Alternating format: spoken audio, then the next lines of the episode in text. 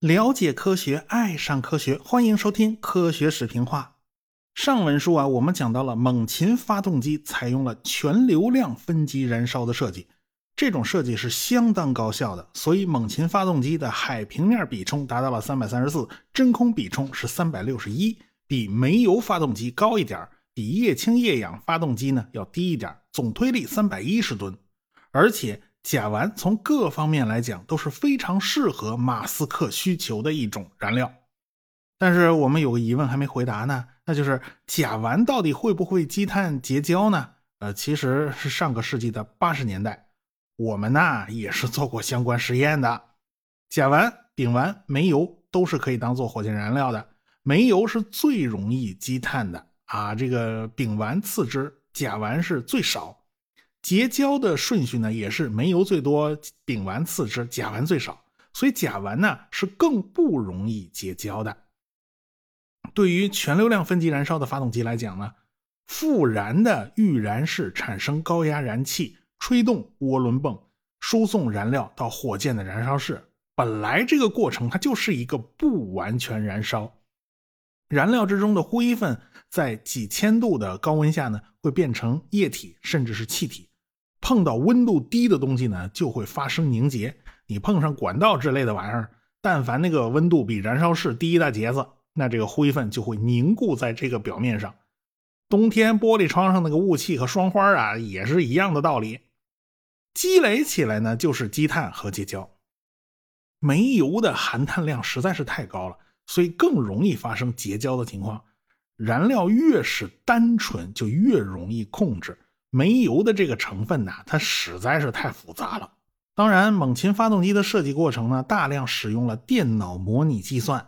他们自己还开发了相关的模拟软件啊！如今那个比特币挖矿都知道得用显卡加速，所以他们模拟的时候呢，也自然是用到了显卡加速的，这也是他们的一大特点吧。猛禽发动机的研发计划呢，是从2009年开始的。SpaceX 公司的一大特点呢，就是最开始的设计方案和最终的成品之间差距非常大，有的时候完全就不是一码事。最开始呢，他们是在氢氧发动机方面做了不少的研究，他们目标就是制造一个二级火箭用的发动机。但是等到了2012年正式宣布这个计划的时候，呃，这发动机就变成了液氧甲烷方案，而且呢，也成了主力发动机了。猛禽从2014年开始做部件测试，分级燃烧嘛，你预燃室能不能达到要求，这是可以先行测试的。猛禽发动机。有百分之四十的零部件都是 3D 打印制造的，只要能够提高性能，而且可以省钱，那何乐而不为呢？所以 SpaceX 公司从来都是会紧跟最新技术的。二零一六年的九月份，他们就进行了完整发动机的测试工作。到了二零一七年九月份，他们完成了一千两百秒的发动机测试。啊，当然这是多次测试加在一起的结果，最长的一次啊是一百秒啊。至此呢，这个猛禽发动机基本上就可以实用化了啊，就可以往火箭上装了。但是迭代从来它就没有停过。猛禽的性能呢，其实也还在一点一点的提高。如今，猛禽发动机的燃烧室室压已经超过了 RD 幺八零，成了世界上室压最大的火箭燃烧室啊。马斯克的下一步计划呢，就是造大猎鹰火箭啊，当时他还叫这个名字啊。这是一个直径十米量级的巨大火箭啊，竖起来跟航天飞机呢是一样高的。开始呢设计了三条可伸缩的腿儿啊，这个方式呢还是延续着猎鹰九号的思路，要是放下三条腿才能着陆。但是到了二零一七年呢，这个方案就变了，它不再需要那三条腿了，因为火箭本身就够胖，它自己呢能稳稳当当站住，不需要那么长的腿啊。而且火箭的尾巴上呢，也多了两片机翼。到了二零一八年，方案又变了，这尾部呢设计了三个机翼，品字形对称排列，每个机翼的顶端带着一个小着陆腿儿，这就等于是让机翼兼任了着陆支架。而且呢，头部也多了两小片机翼。按照航天界的习惯。火箭选用的材料当然要选择那个又轻又结实的材料，那不是铝合金，那就是碳纤维。我看到过马斯克他们公布过一个巨大的燃料罐，这个燃料罐直径十二米，是用碳纤维缠绕出来的。他们打算呢，把这个他大罐子啊装到一艘船上，带到海上去测试。你看看要多大压力才能把这大罐子给胀破了？我当时真是羡慕啊，人家碳纤维的性能真的是好啊。这美国人呢想买什么别人都卖啊。我们想买日本人的高端碳纤维，人家封锁啊，所以这事儿都气死人。但是呢，马斯克他当时也指出了碳纤维的不足之处。你要是在这样的大罐子里面放进低温的液氧和液态甲烷，恐怕这个碳纤维会有问题，会破裂。他们自己就曾经遇到过液氧和碳纤维犯冲的情况，这到底行不行呢？还要经过不断的测试才能知道。但是没想到的是啊，就在二零一八年，这大猎鹰火箭改名字了，人家改名叫星舰啊，就是现在用的这个名字。但是人家材料也换了啊，马斯克当时透露过啊，这是一种非常重的金属啊，弄得大家就摸不着头脑啊。这个火箭不是越轻越好吗？你弄什么非常重的金属呢？结果最后揭晓答案的时候，大家才发现这种金属。就是不锈钢。那我国的军迷对于不锈钢材料用于航空航天领域，那是一点都不陌生的。所以我们听起来都觉得很正常啊，这一点都不奇怪。因为在七十年代呢，苏联发生了一件大事那就是苏联的战斗机飞行员别连科驾驶着一架米格二十五战斗机叛逃到了日本。他是从远东的空军基地起飞的啊，飞到日本的距离算是最近的了。本来呢，他想飞到千岁军用机场，这样的话呢，苏联人以为他失踪了啊，美国人闷声发大财也就罢了。结果呢，他迷航了，他降落到了函馆民用机场，这一下新闻界全都知道了，这还惹出苏联和日本以及苏联和美国之间的外交风波，双方啊简直隔空吵架，吵得一塌糊涂。但是美国的航空设计专家呢，对于米格二十五战斗机那是非常重视的，因为。以色列人曾经发现这家伙好像能飞到三倍音速啊！美国人自己的 SR 七十一黑鸟侦察机也是能飞到三倍音速的，但是为了解决气动加热的问题，他们不得不大量使用钛合金。这架飞机哈，百分之九十三都是钛合金造的。苏联人在设计米格米格二十五的时候，他是不是也用了钛合金呢？呃，美国人心里就没底。啊，当时美国人对这架飞机是非常感兴趣，结果天上啪嚓一下送了个大礼包，他们开心坏了。其实啊，美国人造 SR 七十一用的这个材料钛合金，还是通过 CIA 他们皮包公司拐弯抹角的从苏联进口的，因为苏联当时是生产钛金属的大国，苏联人的核潜艇都是用钛合金制造的。结果这个 CIA 间谍啊，这个本事也真是大。他们甚至找到了米格设计局高尔基工厂的高级焊接工的那些名单，发现这里面有些人是参与了钛合金核潜艇的焊接的。那苏美国人就猜呀，这个苏联人是不是已经搞定了钛合金薄板焊接工艺了呀？因为飞机上用的材料都很薄嘛，它不是像那个核潜艇用的是那么厚的钛合金。反正啊，当时美国人对这架米格二十五是充满了各种想象啊，但是真看到这架飞机的时候，等走近了一摸，怎么看着怎么别扭，闹了半天，哼，这东西用的不是钛合金，这东西用的是个不锈钢。哼米格二十五浑身上下有百分之八十是不锈钢材料，百分之九是钛合金，剩下的都是铝合金，但是。真的要深入下去，美国人还是不由得赞叹苏联人的水平，因为人家不锈钢是专门设计的啊，不是造锅碗瓢盆的那种啊。当初美国人造三倍音速的轰炸机叫 XB 七零，也是用的合金钢，当时还没有钛合金呢。但是就因为结构设计的比较单薄、比较轻巧，结果飞行测试的过程中屡屡出问题，强度就是不够。但是，一瞧苏联设计的那个米格二十五啊，那长得是真结实啊。到底有多结实？你后边就知道了。当时呢，苏联人是意识到了一个严重的问题，那就是热胀的问题。米格十九能飞到一点三马赫，结果这蒙皮的温度呢就上升到了七十二摄氏度。嗯，七十二摄氏度这个还没开水呢，这这个这个温度还能承受。但是后来他们研发出了两倍音速的米格二十一，这蒙皮的温度呢就上升到了一百零七度了。苏联人一估算，如果你飞行马赫数要达到三的话，这蒙皮温度能达到三百多度。可是铝合金的熔点呢只有四百到五百度，想要保持结构强度，那就必须低于一百四十度。假如你真飞到三倍音速的话，呃，这铝合金早就软了。不锈钢的好处是价钱便宜，量又足，而且在四百度的高温下，它也能保持强度，所以应付三倍音速的飞行是没有问题的。而且不锈钢的焊接技术非常成熟，它不像铝合金呢，那铝合金的非得用铆钉不可呀，它不能焊呢。哎，但是钛合金的这个加工难度呢，和这俩就不是一数量级，所以啊。哎，因祸得福，用不锈钢反而获得了一个好处，那就是可以焊接。既然这个别连科一叛逃啊，就把这米格二十五的秘密全都公诸天下了啊，大家全都知道了。这苏联人也就不用再藏着掖着了。那那米格二十五截击机呀，那索性就敞开了卖呀，全世界的卖。所以伊拉克也是买了米格二十五的。后来。美国人打下伊拉克，曾经啊用 M1A1 主战坦克去压过米格二十五那个机身，发现这东西还真结实，居然就压不坏。M1A1 主战坦克那六十吨的啊，这都行。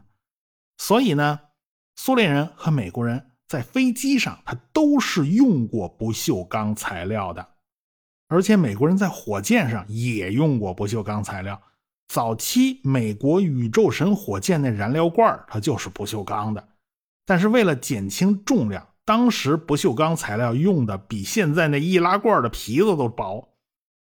但是这么薄的皮，它这个整个火箭都是软的呀，它没办法，那就只能靠在内部充气，充高压氦气来保持火箭的这个外观啊，硬大气给它硬撑起来。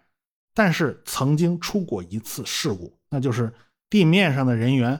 把灌入火箭的液氧给抽出去了，结果抽出去没多久，这压力那个燃料罐就因为内部压力不足，它整个软掉了，整个火箭居然就瘫软在了发射台上，啊，这就是当初犯下的这个错误，因为不锈钢用的那个皮子实在是太薄了，后来全都换成了铝合金，啊，它轻啊，它不需要像不锈钢一样弄用到那么薄、那么死抠死抠的，所以这个问题也就不存在了。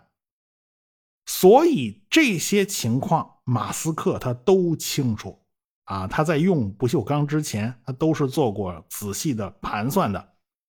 当然，他们内部也是经过激烈的讨论才转向了不锈钢。马斯克还费了好大力气去说服他手下的团队成员啊。这个一开始，马斯克那团队他也是倾向于碳纤维的，但是他们发现啊，自己的进展非常缓慢，有一大堆问题他解决不掉。碳纤维每公斤的成本是一百三十五美元，而且还会产生百分之三十五的废料。因为有些料你裁下去以后，那剩下的边角料你没法再利用啊，这里外里一划算，就相当于二百美金一公斤。但是你跟人家不锈钢怎么比呀？人家不锈钢最大的优点就是价钱便宜，量又足啊，人家一公斤才三美元，而且生产速度非常快，毕竟。不锈钢的焊接技术都是非常非常传统的技术了啊，很多人都掌握。当然，呃，SpaceX 用的那个不锈钢，它也不是一般的不锈钢。这些不锈钢必须能够在低温下还保持足够的性能，保持延展性。有些钢在低温下就会变得很脆，就变得一敲就碎。比如说泰坦尼克号的那个钢板，就是因为它内部含硫量高了一点，结果就导致在低温下变得非常脆。就冰山一撞，就是一个一百多米长的大口子，所以这个教训是非常惨痛啊。但是啊，有一些含有铬和镍的不锈钢呢，就跟这个是恰恰相反的。在低温下，它们强度反而有所增加，延展性仍然很好，即便是在零下一百六十五摄氏度，依然非常坚韧，也没有断裂的问题。你别忘了啊，液氧和甲烷都是在零下一百八十多度呢，而且。这些不锈钢不但能耐受低温，它还能耐受高温，它两头都坚固。这碳纤维可就不如它了。铝合金来讲呢，一般一百四五十度它就扛不住了，偶尔可以承受一百七十六度，但是温度高达两百零四度的时候，就已经是铝合金的极限了。某些碳纤维可以承受超过两百零四度的温度，但是呢，强度会降低，会有问题。但是不锈钢可以承受高达八百一十五到八百七十一摄氏度的高温，人家都没事当然，星舰火箭遇到的问题呢，就和航天飞机非常相似了，都是要从外太空以非常高的速度返回大气层。这航天飞机啊，从外太空返回大气层的时候呢，会和空气摩擦，产生大量的热。为了对付摩擦产生的高温，那航天飞机是浑身上下挂满了陶瓷瓦呀，在鼻子和机翼前缘这些跟大气摩擦最剧烈的地方，还采用了碳碳复合材料。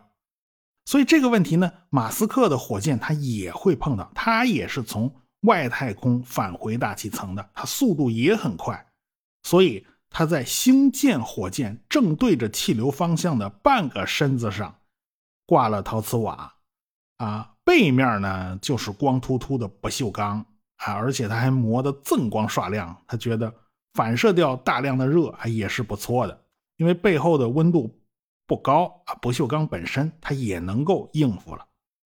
当然了，马斯克还有好多阴招，比如说让燃料从蒙皮下面流过，这样可以带走一部分热量。而且他还打算在蒙皮表面开非常非常小的孔，靠燃料向外蒸发来带走热量，这就是所谓的发汗金属的技术。火箭发动机内部其实采用了这样的技术的，否则关键部件在三千度的高温下根本就撑不住。既然这些都是常规技术啊，一天到晚都在用，那么把它们拼接组合在一起，好像也都不意外。不过这些技术到底用没用呢？我暂时不敢确定。目前看来，发汗金属这个方案算是废弃了，因为这些小孔要是堵了，就很麻烦啊。这这这还是算了啊。说到底呢，马斯克的星舰火箭是要重复利用，但是他又不想让火箭变得像航天飞机那样昂贵，当然呢，就要尽量想办法让火箭变得免维护啊。这是这一切都是为了考虑钱嘛，这是一切考虑的出发点。最终，马斯克的星舰火箭还是选用了用不锈钢当做主要材料。按照他的习惯呢，首先要做一个最简单的原型机来测试一下。这个原型机叫做星虫，他最早制造的那个垂直起降的试验火箭不是叫蚱蜢吗？那蚱蜢不就是个虫子吗？是吧？所以星舰的原型机叫星虫，倒是蛮恰当的。这个火箭呐，真造出来以后啊，那叫一个特别，因为浑身上下是银光闪闪。废话，都是不锈钢，它能不银光闪闪吗？他请来负责焊接不锈钢的公司，是一造水塔的，让美国那帮军工大厂啊，差点把鼻子气歪了。你怎么让造水塔的人来造火箭呢？但是马斯克就是看中了人家不锈钢焊接工艺了。你别说，这个星虫火箭呐。虽然是个原型机啊，虽然是尽量往简单了造，它那直径也有九米啊。一般的火箭它真没这么粗。结果呢，它长得又矮又胖啊，这还是真像一个三条腿的水塔。不过在我在我看来呢，这家伙你叫它水塔不对，应该是个会飞的煤气罐啊，这才恰当呢。火箭嘛，都是尖头的嘛，本来星虫呢，它也是个尖头的。但是这它那个尖头啊，上面是个空心的那个帽子，被大风给吹瘪了，所以干脆就不要这个尖头了。所以呢，呃这个火箭的头部就是燃料罐的半球形，它是个秃头。反正它也不用飞得太快，也不用飞得太高，飞一百五十米高就算完成任务。所以这个尖头要不要呢？真的不重要。这个火箭呢，安装了一台猛禽发动机。这也是猛禽发动机的首次实战。二零一九年的四月五号，猛禽发动机就开始点火开车了。这个星虫飞起了一米高。这次呢叫细流实验，这火箭是被捆住的，不能往高了飞，就是为了测试发动机和控制系统。这也叫静态点火啊，这都是马斯克的老传统了啊。他每个每每个火箭都是要玩静态点火的。到了七月二十五号。星虫开始自由飞行，这回就不捆着它了。它飞到二十米高的空中悬停，然后落下来。前前后后呢，不过是二十来秒，但这已经是里程碑了。因为星虫火箭这么大个煤气罐，真的是可以飞起来的，而且可控。第三次飞行呢，是在八月二十七号啊，飞到了一百五十米的空中，然后平移了一段距离，降落在了着陆场上。至此，星虫火箭的使命胜利结束，这个巨大的煤气罐就此退休了啊！以后就不用再用它了。不过呢，虽然他退休了，他还是发挥余热，有可能啊，这个地方成为一个测试发动机的试验台。也有人说呢，这个巨大的煤气罐就成了发射场存放燃料的储存罐，所以这倒也是非常合适的一种处理方式。再下一步呢，就要制造新的原型机了。要在原来的基础上再前进一步。这次呢，马斯克让加州和德州的两个团队展开了竞赛。那预知后事如何？呃，且听下回分解。如果我的节目没听够呢，向您推荐《科学有故事》，您不妨听听哦。科学声音。